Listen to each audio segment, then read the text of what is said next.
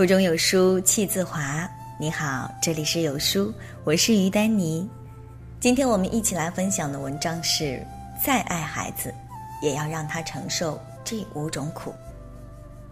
真正的爱孩子，不是把他放在蜜罐里，让他适当的吃苦，孩子才能经历住漫漫人生的风雨。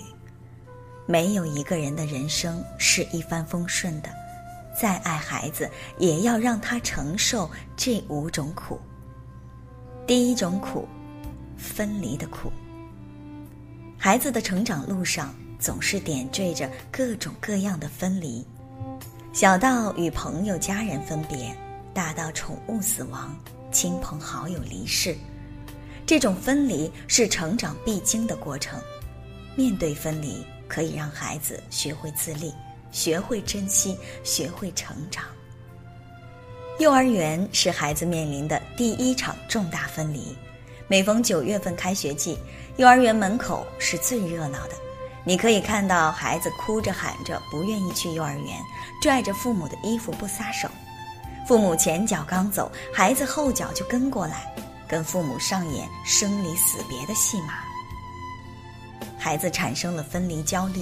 父母也跟着焦虑了起来，不忍心看到孩子撕心裂肺的哭，在幼儿园门口和孩子依依不舍。半小时过去了，还没送进去，这样只会导致孩子产生依赖心理，更加适应不了集体生活。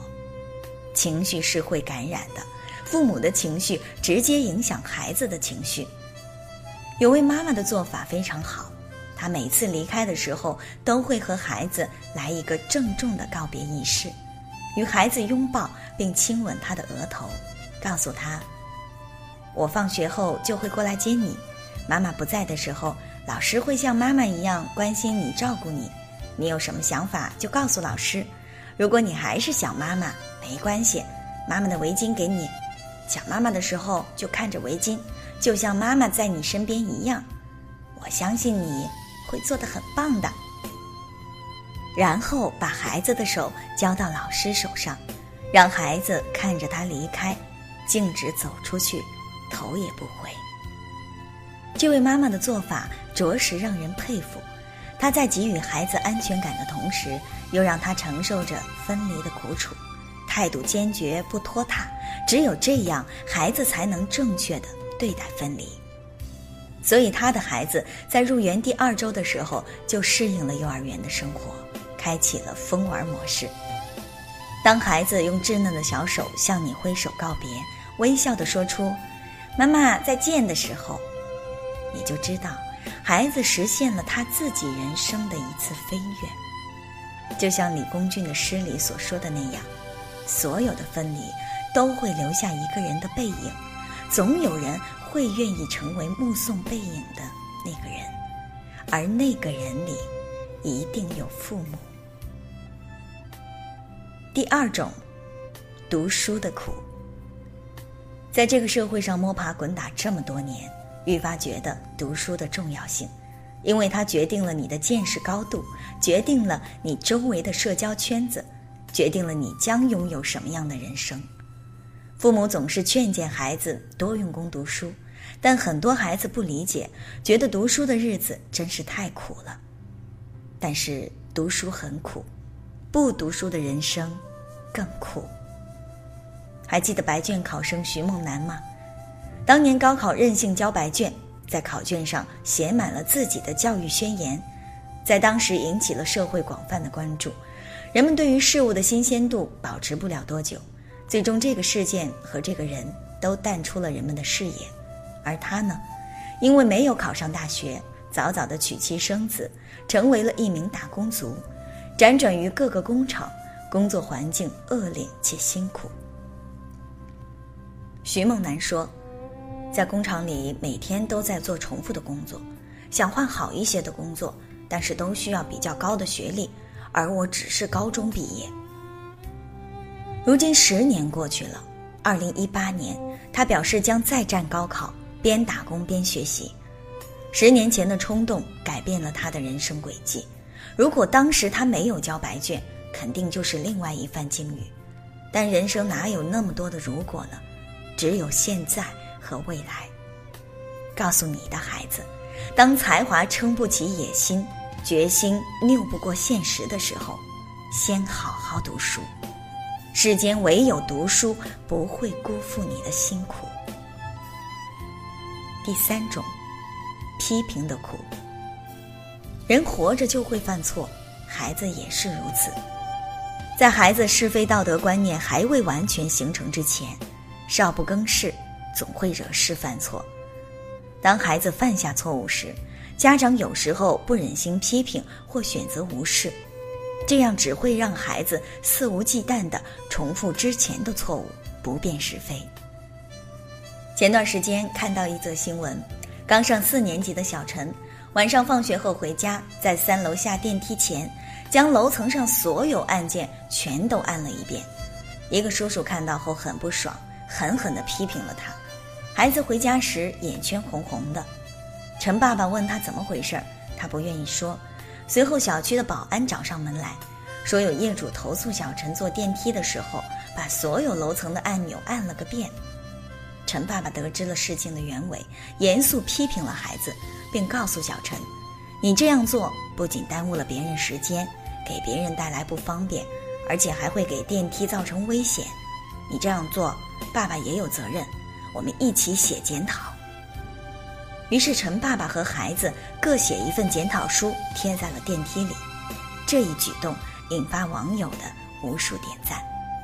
陈爸爸的做法完全践行了“言传身教”这几个字儿，也是批评的正确打开方式。批评是可以帮助孩子完成自我反省和自我审视的过程的，而且作为孩子，接受批评也是一件特酷的事儿。虽然批评会让你伤心羞愧。但它会让你成长为更好的自己。柴静说：“批评你不可怕，对你失望才可怕。那就勇于接受批评，对得起老师的教诲，对得起父母的期待。”第四种，失败的苦。成长的路上，风波不停，失败不断，减肥失败，告白失败，考试失败，创业失败等等。你会发现，失败是人生常态，而且失败总在成功之前发生。但是，身处象牙塔里面的孩子，偶尔失败一次，哪怕是一次小小的失败，就会深受打击。其实，吃得起失败的苦，才能尝得到成功的甜。当幸福来敲门这个电影里，男主工作不顺，穷困潦倒，妻子受不了压力离开了他，他和五岁儿子相依为命。因为房租拖欠太久，被房东赶了出去，无处可去，只能躲在地铁站的公共厕所里过夜，甚至靠卖血为生。这种痛苦外人难以想象，但他一直坚持不懈地探索自己的未来，不能倒下，也不敢倒下。电影的最后，落魄老爸终于应聘成功，这一刻，幸福终于来临。而且这个电影取材于真实故事，故事的主角就是当今美国黑人投资专家克里斯加德纳。电影里有句台词让人记忆深刻：“当你认为最困难的时候，其实就是你最接近成功的时候。失败过后，你需要关心的不是你是不是失败了，而是你对失败是否甘心。不甘心，那就爬起来继续奔跑。”将失败的苦涩抛之脑后，继续咬牙坚持梦想。第五种，教养的苦。爱玩是孩子的天性，自由是孩子的标签，但是小孩子也要懂得自由和规则，没有规则，那自由也没有意义。这个需要父母以身作则，并且需要不断的提醒和引导才行。例如，公共场合要克制自己，不要大声喧哗，懂得尊重别人。到别人家做客，不乱翻别人的东西。如果想玩，需要征得别人的同意。看到别的孩子在玩滑滑梯，你也想玩，那在别人玩好之前，请耐心等待。前几天的一则新闻，一个七八岁男童在地铁上抢夺陌生乘客的蛋卷，你给我，我要吃。孩子一边重复这句话，一边抢夺塑料袋。他的父母不但没有制止，还对孩子说：“吃完了再要。”网友将视频发到了网上，引来无数跟帖。发现这个小男孩经常在地铁站里问陌生人索要东西，甚至多次出现了争抢的行为。我们难以想象，男孩的父母到底秉持着什么样的教育心态，才会让孩子这么肆无忌惮地抢别人东西。不顾他人的想法就随心所欲，实在是一件让人寒心和气愤的事情。教育孩子的过程也是自我教育的过程。对于孩子来说，穷养、富养都比不过教养。与孩子一起共勉。在这个碎片化的时代，你有多久没读完一本书了？长按扫描文末二维码。在有书公众号菜单免费领取五十二本共读好书，每天都有主播读给你听。我是于丹妮，我在美丽的冰城大连陪你一起读书，我们下期见。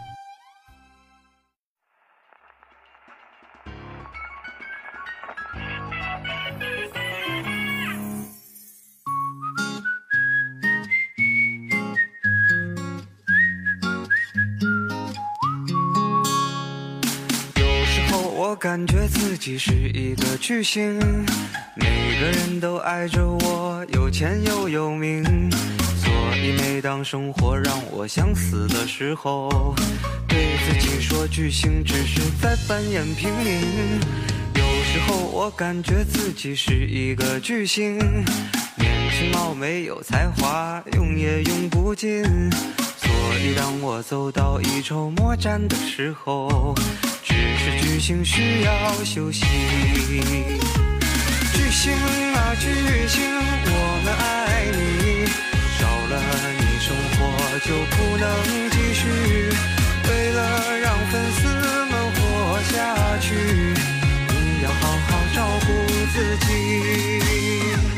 巨星啊巨星，我们支持你，支持你做的所有决定。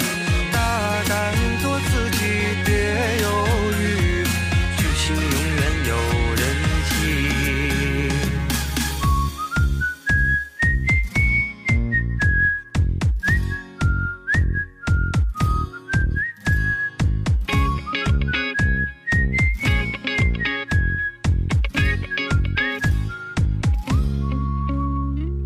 有时候我感觉自己是一个巨星。大时尚 party 出席个不停，所以当我偶尔觉得孤单的时候，离开人群假装很清醒。巨星啊巨星，我们爱你，少了你生活就不能继续。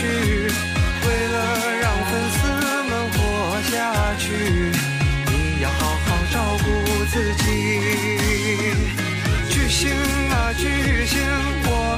持你，支持你做的所有决定，大胆做自己，别犹豫，巨星永远有人气。